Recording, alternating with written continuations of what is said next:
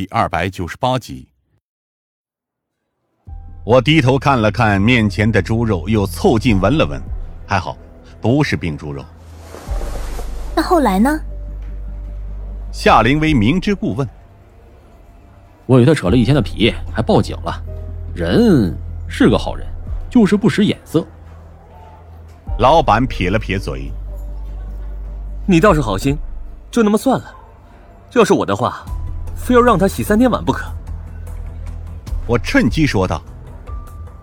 本来也没多少钱，跟你们一样，口味重，吃起辣的可是一点也不含糊。老板看了看我们面前的菜，笑着说：“我低头看了看鲜红一片的盘子，心里突然有了谱。兰州拉面和沙县小吃味道清淡偏甜，适合南方人。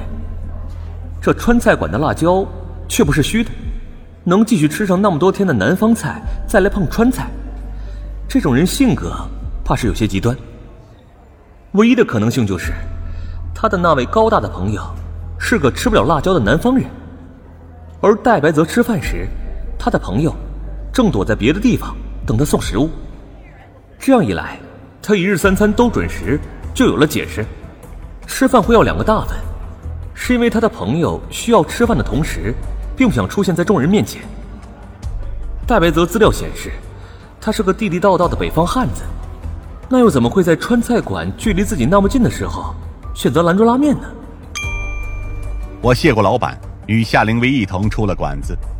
我们在周围转了一圈，发现这里其实是一个拆迁区域，开发商有意将这里改造成一片商业街。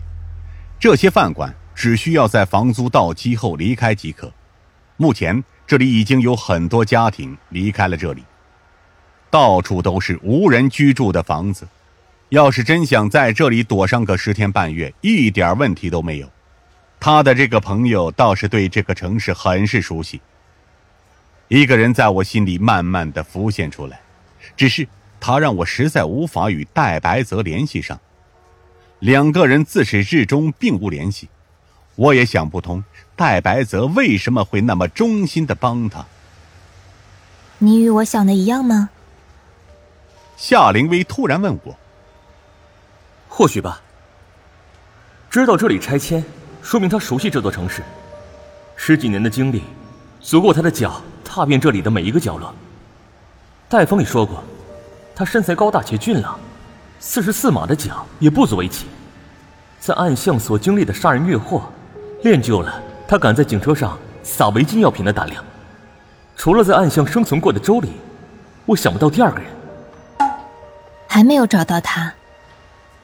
夏灵薇说道：“流浪汉似乎无处不在，但是他要是想让你找不到他的话，你真的找不到。”我点头表示赞同，同时我惊讶的发现，因为与夏灵薇相处的时间越来越久，我与他的默契也在增长。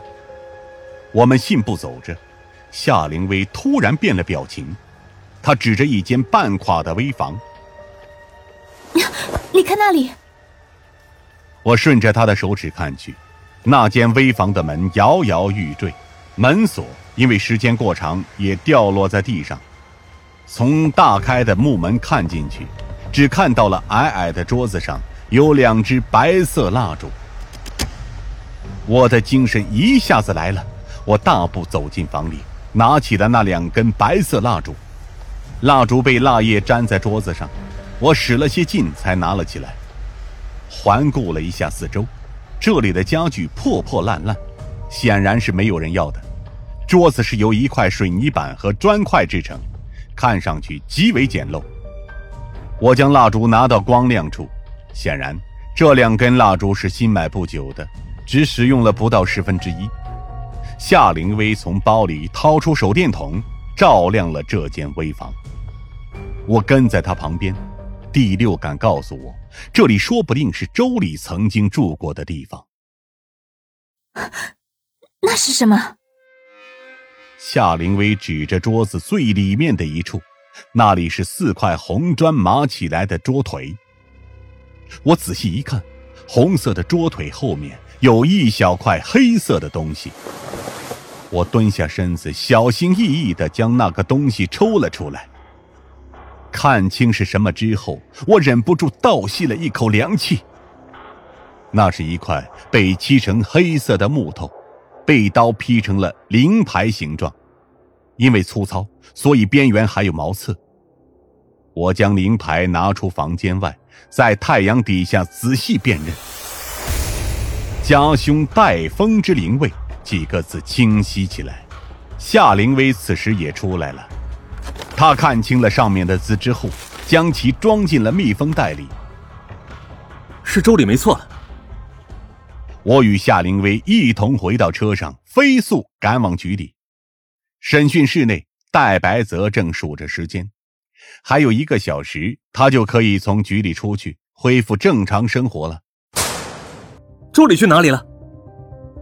当初的灵牌在改装车上放置，车毁掉之后，灵牌也自然而然的毁掉了。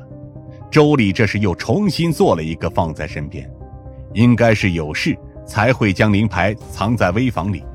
这不巧的是，我们偏偏又去了那里。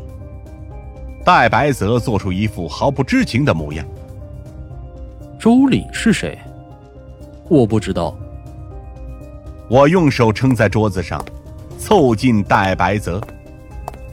是那个你吃饭还要偷藏一份，然后送去的人，是同吃同住，甚至还同寝的人。